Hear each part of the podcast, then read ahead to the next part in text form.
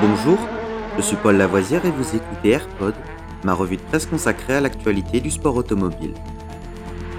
Good afternoon, ladies and gentlemen. This is Billy McCluskey from Palm Springs reporting for Embassy Sports of America.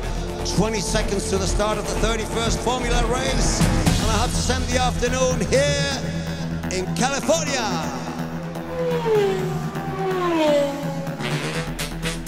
AirPod, c'est toute l'info et rien que l'info.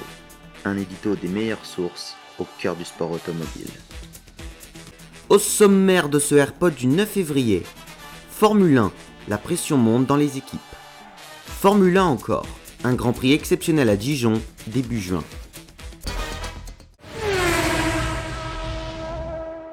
Formule 1, la saison 2022 se précise à grands pas.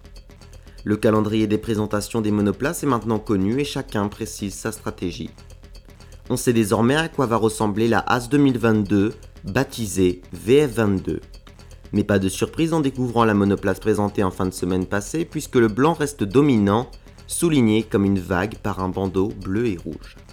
Vu de dessus, l'aileron avant signifie de manière plus évidente encore le dessin du drapeau russe. Gunther Steiner, le patron de l'écurie, a expliqué que la VF22 présentée était effectivement assez éloignée de ce que l'on découvrirait à Barcelone le 23 février, mais qu'ensuite il y aurait un peu de modification avant le début de saison mi-mars à Bahreïn. Côté Ferrari, la Scuderia a procédé au premier démarrage de son moteur. L'unité de puissance Ferrari qui sera utilisée cette saison a tourné pendant une trentaine de secondes dans l'espace de la Gestione Sportiva. C'est un moment très particulier, explique Mattia Binotto. La F175 est une monoplace entièrement nouvelle et elle constitue l'aboutissement d'un parcours que nous avons débuté ensemble il y a déjà plusieurs saisons. Ferrari présentera officiellement la F175 dans deux semaines, le jeudi 17 février à 14h. Formule 1 encore. L'âge d'or de la Formule 1 réuni sur le circuit de Dijon-Prenois début juin. Un plateau exceptionnel de monoplaces des années 80 et 90 sera en démonstration sur le circuit dijonnais les 3, 4 et 5 juin prochains lors d'une grande réunion de course historique.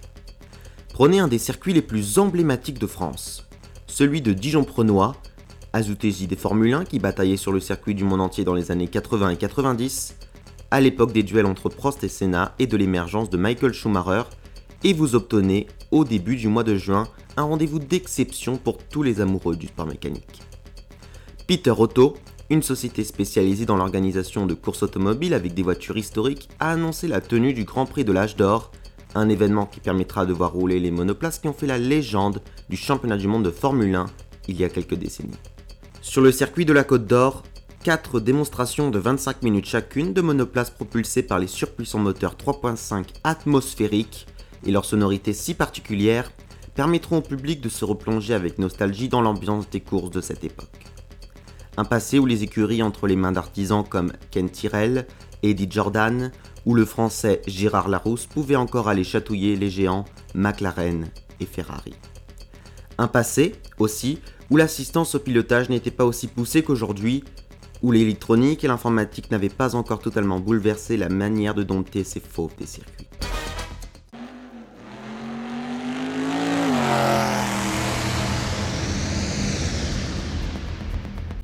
Cet épisode de Rallyfan est fini pour aujourd'hui. Vous pouvez retrouver Rallyfan sur YouTube et sur toutes les applications de téléchargement de podcasts.